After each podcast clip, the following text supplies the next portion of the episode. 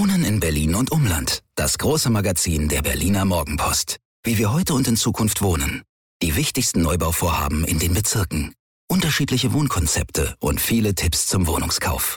Jetzt für nur 8,90 Euro im Handel und auf shop.morgenpost.de. Berliner Morgenpost. Das ist Berlin.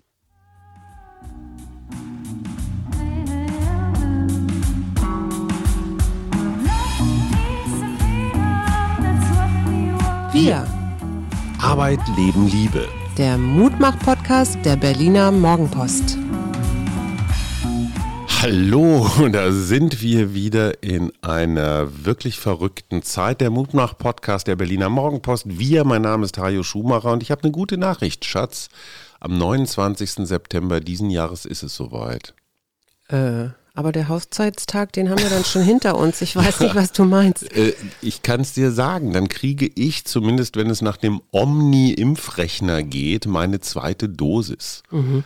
Das heißt, wenn ich unseren Hochzeitstag überlebe und dann noch drei Wochen durchhalte, dann ist es soweit. Ich finde, es hat sich beschleunigt, aber vor mir sind bis zu 41 Millionen Deutsche. Aber bist du dir wirklich sicher, dass du dann dran bist? Also, weil. Das Internet lügt nie. Zum Beispiel, wenn wir nach zu dem AstraZeneca Impfstoff schauen, ja. Findest du es eigentlich richtig, dass die die Impfung damit jetzt ausgesetzt haben? Ich bin total hin und her gerissen. Die einen sagen, hey, in Großbritannien ist das Zeug zehnmal so viel verimpft worden wie hier in Deutschland. Mhm. Und es gab diese Auffälligkeiten nicht, also diese Thrombose im Hirn, was ja eine hässliche Geschichte ist. Ja. Dann gibt es diese Vergleiche mit der Pille. Also wenn eine gerade junge Frau die Antibabypille nimmt, dann steigt das Thrombosenrisiko um ein Vielfaches mhm. im Vergleich zum Astra-Impfstoff. Mhm. So, und jetzt stellt sich die Frage, und das lässt sich statistisch noch nicht so einfach rauskriegen. Es sind ja viele Pflegende und Krankenhausmitarbeitende geimpft worden. Ja. Das sind häufig Frauen, auch häufig jüngere Frauen, ja. gibt es dadurch eine statistische Verzerrung, mhm. weil vielleicht auch die Kombination Pille plus Astra zu irgendetwas führt.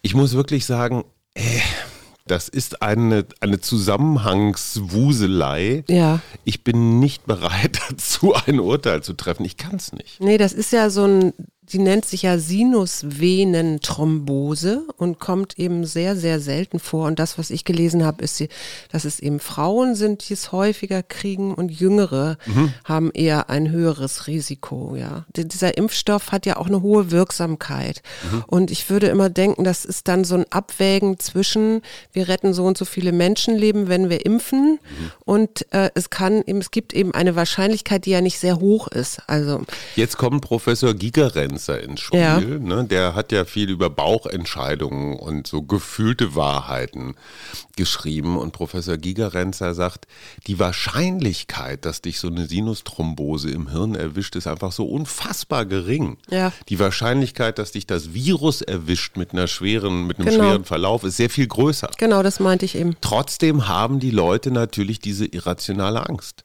Naja, vor allen Dingen, weil sich dieser Impfstoff ja im Vorfeld schon mit Nebenwirkungen und so präsentiert hat und die Leute sowieso schon sehr skeptisch sind mit dem Impfstoff, ja. Jetzt erzähle ich mal eine private Geschichte. Ja, du bitte. hast Anfang dieser Woche eine Pneumokokkenimpfung bekommen. Mhm.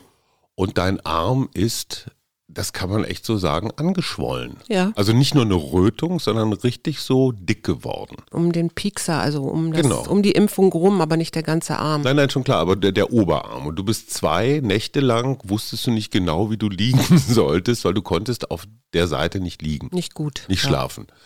Wäre das jetzt keine, ich sag mal, gelernte Impfung, die Pneumokokkenimpfung ist so eine Art, ich sag mal, Lungenentzündungsvorsorge, die ab 60 anderem, ja. mhm. empfohlen wird, für dich als Risikopatientin mit leichtem Asthma sehr angeraten. Gäbe es Corona nicht, gäbe es die Astra-Debatte nicht, was würden wir dann sagen? Wir sagen, naja, ist halt eine Impfung.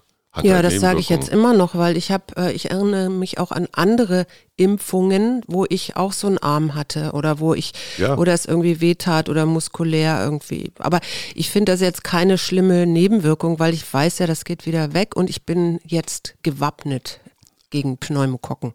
Aber hast du das, hast du Verständnis für die Menschen, die sagen, Astra ist mir zu heikel? Ja, natürlich, ich, also verstehe ich jeden, aber ich bin da einfach anders gepoolt. Ich denke dann immer, äh, also ich wege dann immer ab. Und mhm. für mich ist die Impfung, die dann verhindert, dass ich einen schweren Verlauf von Covid bekomme, angesichts der steigenden Zahlen jetzt wieder, mhm. ist mir diese Impfung tausendmal mehr wert und lieb, als keine zu bekommen, nur weil es eventuell Impf, äh, Nebenwirkungen gibt. Hast du ein Ohr für was richtig Komplexes, was aber offenbar was erklärt. Ja, wobei ich auch noch gerne, auch noch was gerne loswerden möchte, weil Dann mir nämlich an. auffiel, dass ähm, AstraZeneca, also die ähm, Firma, die das herstellt, ja äh, nun drastisch auch gekürzt hat, die Lieferung gekürzt hat in die EU. Ne? Die wollten ja ursprünglich 220 Millionen Dosen liefern und jetzt bis zur Jahresmitte und jetzt sind sie auf 100 Millionen, Millionen Dosen heruntergegangen. Und ich habe mich die ganze Zeit gefragt, weil in Großbritannien ist man ja schon dabei, die 50-Jährigen zu impfen, das sind ja wir, ähm, ob das Problem schon anfängt äh, bei der EU, weil du eben einerseits so Entscheidungen auf nationaler Ebene hast, ne, wie viele Dosen mhm. kaufst du denn? Und dann aber noch diese europäische ähm, Entscheidungsebene hast, weil die Amerikaner, die Briten, die, die Israelis, alle sind sie weiter und wir dümpeln hier in unserem es gibt da verschiedene, ähm, es gibt da verschiedene Aspekte. Es gibt ja auch die Vermutung, also ich meine, dieses Impfen gerade, dieses weltweite Impfen ist wahrscheinlich das fetteste Geschäft neben Waffen, Drogen und vielleicht noch Erdöl, was es gerade gibt auf der Welt. Mhm. So, und ob du jetzt eine Impfdosis 50 Cent teurer oder billiger verkaufst, mal 100 Millionen, ja, das macht sehr viel kannst aus, dir ja. ausrechnen. Und das mhm. ist Bargeld, ja? ja. Das ist einfach Bargeld, indem du an der Preisschraube drehst. Und es wäre jetzt vielleicht nicht ganz kriminell zu denken, dass es Interessen gibt, einen Impfstoff vielleicht schlecht zu machen, damit ein anderer Impfstoff nach vorne kommt. Ja, könnte auch sein. Also so wie ich die Arbeit von Lobbyisten und zum Teil auch von ja, äh, Studien im Pharmabereich so kenne, also wenn man sich die Studien zu Rauchen oder zu Zucker oder sowas anguckt, mhm. die sind erwiesenermaßen seit Jahren und Jahrzehnten oder Klimawandel von Interessengruppen hochkompliziert aufgesetzt, aber diese Studien sind oft gefingert. Ja. Weil dahinter Milliarden Interessen stehen. Ich will niemandem irgendetwas andichten, aber es würde mich überhaupt nicht verwundern, wenn es bei diesem Multimilliarden-Business jetzt auch so ist. Man kann ja auch im Grunde anders gucken, nämlich so wie die Briten geguckt haben. Die haben ja eine riesengroße Studie gemacht, jetzt auch zu dieser Virusmutante B117 und haben rausgefunden, ähm, die haben einen, äh, eine Million Daten mhm. verarbeitet oder Fälle angeguckt, dass die Sterblichkeit steigt und zwar um 61 Prozent mit dieser Virusmutante. Das sind zwar die unter 70-Jährigen betrifft das zwar nur zu einem Prozent, aber die Hochbetagten mhm. äh, sind da halt nach wie vor gefährdet. Ne? Und ich finde, wenn man sich das anguckt, dass da, dass diese Ansteckung viel schneller vonstatten geht, dass wir steigende Zahlen haben, da wäre mir doch, da ist doch irgendwie am Ende egal. Hauptsache, du, du stirbst nicht, oder? Naja, es gibt natürlich noch diese Geschichte von vor zehn Jahren, wo ja der Impfstoff gegen, ach, was war das denn noch? Gegen H5N2. Ja, ja, ich weiß. Äh, als, als ich in Skandinavien, da wurde dann Kindern. auch ganz schnell und viel geimpft und da kam dann eine leichte, aber doch statistisch signifikante Häufung der Schlafkrankheit vor, mhm. was eine ganz tückische Geschichte ist. Waren auch nicht viele Fälle, mhm. war aber der Grund, warum die Impfung komplett ausgesetzt wurde. Ja. Ich finde ja, man sollte es den Leuten selber überlassen. Ich würde mich mit Astra impfen lassen. Ja. Du? Ja, ja, ich auch. So, und warum muss das jetzt die Politik entscheiden? Alle Leute, die skeptisch sind, okay, die müssen dann halt warten. Wir Aber bevor ja jetzt dieser Impfstoff vergammelt in irgendwelchen Kühlschränken, ja. ich weiß nicht, wie lange hält er sich eigentlich, weißt du das? Nee, das weiß ich nicht. Ich weiß nur, was ich ganz interessant fand von einer unserer Hörerinnen, die will ich jetzt auch nicht näher nennen und auch den Ort nicht, aber es ist nicht Berlin. Die ist Lehrerin und die ist zum Impfzentrum gegangen ohne Termin mhm. und hat, äh, ist dann geimpft worden. Sollen wir das mal versuchen? Und die, ähm, die Ärztin dort hat gesagt, sie versteht das auch nicht, was, äh, wer geimpft wird, ist doch, ist doch viel besser. und hat sie eben auch geimpft. Sollen wir das am Wochenende mal versuchen? Könnte man mal versuchen. Ne? Einfach nur mal so auf doof vorbeigehen und sagen, sag mal, habt ihr gerade was über? Ja, aber ich glaube, die haben in Tegel, also da, wo AstraZeneca ja geimpft wird, gerade dicht gemacht. Wir kriegen das raus. Wir kriegen das raus. Wir kriegen das raus. Ich möchte mal was ganz anderes ansprechen, weil Impfen schön und gut, aber du hast da gerade ein Buch zugeschickt gekriegt und ich habe von unserem, wie kann man das sagen, von unserem Senatorenhörer Werner, es gibt ja so mehrere Senatorenhörer, ne? Wolfgang und Werner. Was verstehst du denn unter Senatoren? Ja, das sind so weise Männer, die so. uns teilhaben lassen an ihrer Lebenserfahrung und Werner schreibt ja immer seine Freitagsgedanken mhm. und der hat in seinen letzten Freitagsgedanken so ein Zuggedicht geschrieben, wo er immer mal wieder komische Gedanken mit einstreute, zum Beispiel Christian Anders, du erinnerst dich vielleicht. Mhm. Ich glaube, er war von vielen schleimigen Schlagersängern so mit der schleimigste. Ne? Es fährt ein Zug nach nirgends. Ganz nett ist die große Schwester von Scheiß. ich kann den Song aus dem Bordradio kaum mehr ertragen. Bitte spielt doch mal was anderes. Zum Beispiel hinterm Horizont geht's weiter, Udo Lindenberg. Oder immer wieder geht die Sonne auf, Udo Jürgens. Oder über sieben Brücken musst du gehen. Karat und nicht Peter Maffei. Es gibt auch so viel Aufmunterndes im deutschen Schlager. Am schlimmsten sind die Tunnels. Rein, raus, oftmals endlos lang kommen sie mir vor. Und noch enervierender sind dann die Durchsagen vom Licht am Ende des Tunnels. Mhm. Das heißt, Werner hat die Corona-Zeit nicht mit einem Marathon, sondern mit einer Bahnfahrt verglichen. Ja. Und alle, die wollen, schickt uns eine Mail. Wir verbinden euch mit Werner und vielleicht kommt ihr in den Genuss der Freitagsgedanken. Oder es ihr kommt zu Steady, denn Werner ist auch bei Steady und veröffentlicht auch dort. Steady.fm-wir, das ist eine Community-Unterstützer, Crowdfunding-Plattform. Da haben wir schon eine ganze Reihe Mitglieder, die immer ein bisschen was äh, extra kriegen, Zoom-Meetings mit uns, äh, meinen Newsletter mit meinen sieben mehr oder weniger Zwergenbeiträgen der Woche. Suse hat demnächst eine Playlist, da machen wir Christian anders. Die ominöse Playlist. die kommt auch noch. Aber die kommt, ja. Sag mal, du hast ein Buch geschenkt gekriegt. Ich habe ein Buch geschenkt bekommen, aber ich möchte jetzt noch was vorher sagen hm. zu Mickey, weil Mickey Beisenherz ja in der gestrigen Sendung von gesagt hat, er wäre jetzt gerne in Tel Aviv. Und ich habe mich die ganze Zeit, erstmal dachte ich, es gibt ja bei uns in der Familie, es gibt ja manchmal so Familiensprüche, ne? Mhm. Und ähm, so Tel Aviv statt mhm. Tel Aviv, Tel Aviv zu sagen. Ja, ja, das ist ungefähr so wie äh, Wiese gehen statt Wiedersehen. Ja, ja, ja, mhm. auf jeden Geht Fall. So. Aber das ist ja Tel Aviv, äh, benutzen ja. wir ja durchaus. Das heißt, ich hatte erstmal so ein äh, Assoziationsproblem und dann, oder Verständnisproblem. Mhm. Und dann ähm, habe ich gesagt, wieso will der denn, ja, die sind da in Israel sehr hoch mit ihrer Impfung und schon sehr weit, aber warum will der denn nun unbedingt mhm. nach Tel Aviv?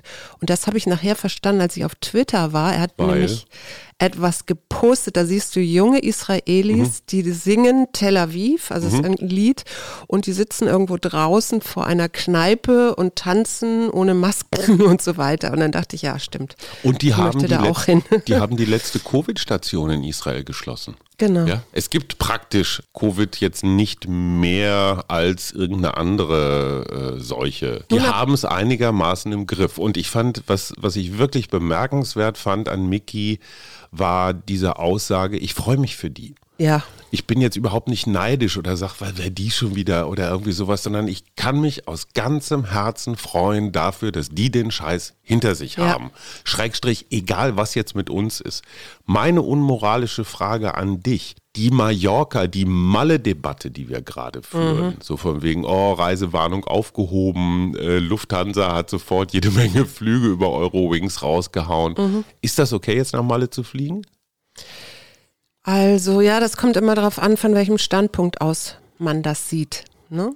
Ja, aber also dein, deiner Mein Standpunkt, mich. Äh, ich finde im Moment alles schwierig, was mit Reisen zu tun hat, weil ich immer an Weitergeben wieder, mhm. äh, ja, Coronavirus wieder weiter verbreiten denke. Gleichzeitig habe ich aber neulich einen Artikel gelesen, da ging es um Frauen, die äh, vorher als Servicekräfte im Hotelgewerbe oder sonst wie auf Mallorca gearbeitet haben, dort nun im Moment durch den Lockdown keine äh, Möglichkeiten haben zu arbeiten und dann als Prostituierte arbeiten müssen. Mhm.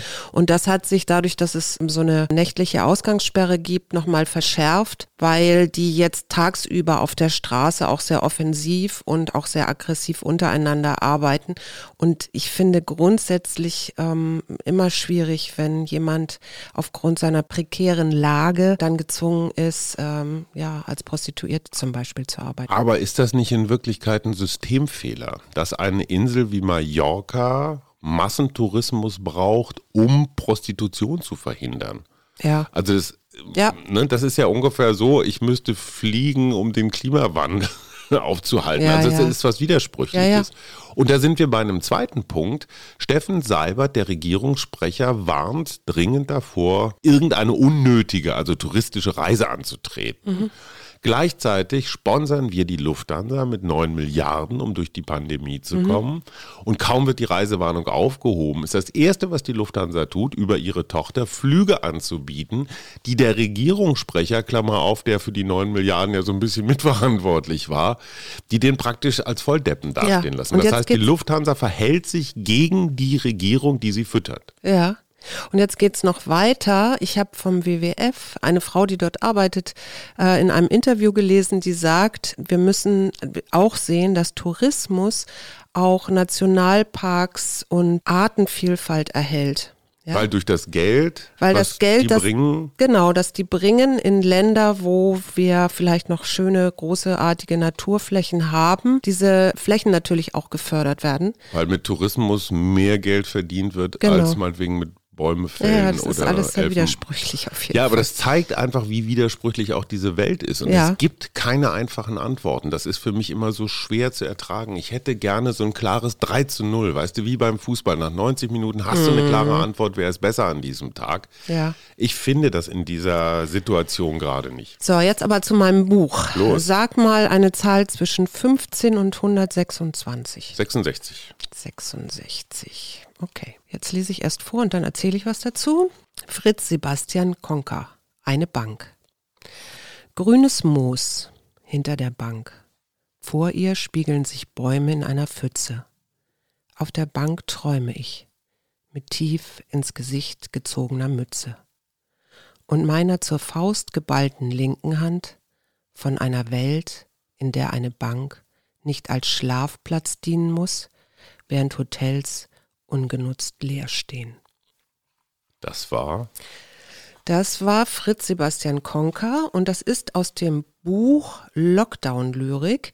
Und das ist wirklich sehr, sehr spannend. Das ist ein junger Autor, nämlich ein junger Lyriker aus Berlin, Fabian Leonhardt, äh, geboren 1992 90, der die Lyrik zurück in den Alltag holen will. Und der hat einen kleinen Aufruf auf seinem Instagram-Account gestartet. Ich glaube, im Januar war das, also ist noch gar nicht so lange her, doch ja, Gedichte zu schicken oder Lyrik zu schicken.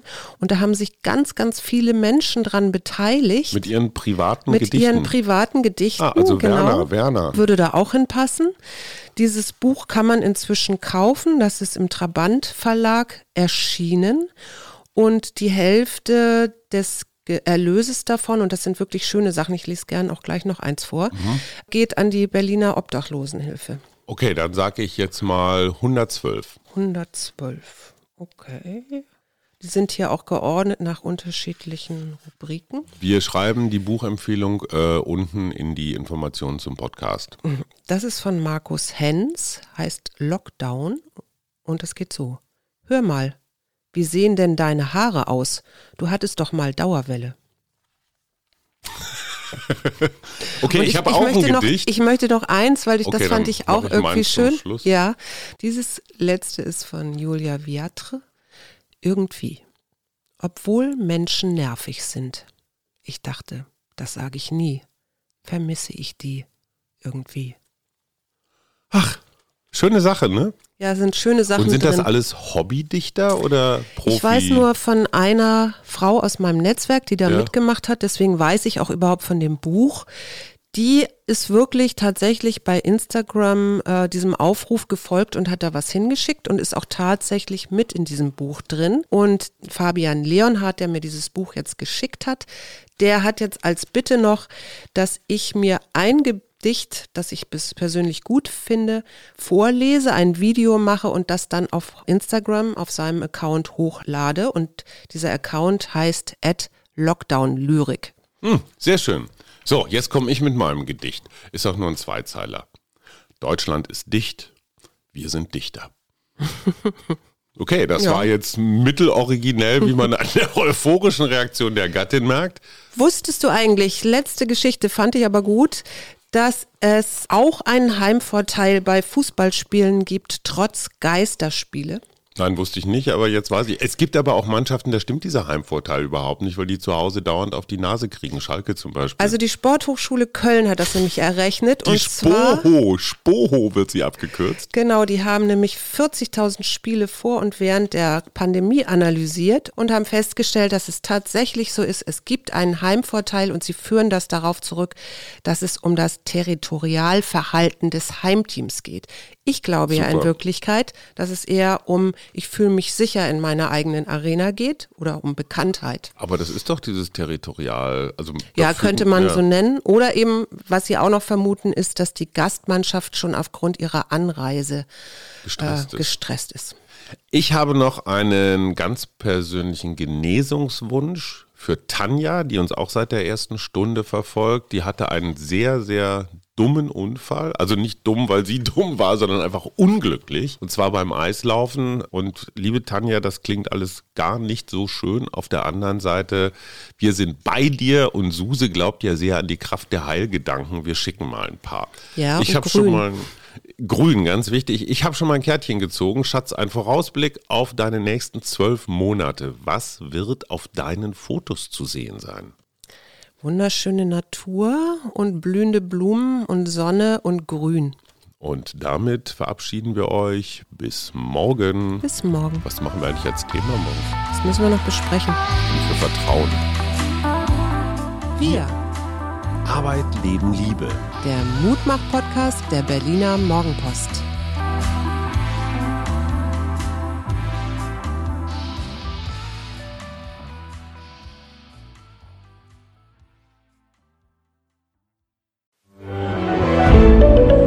Ein Podcast von Funke.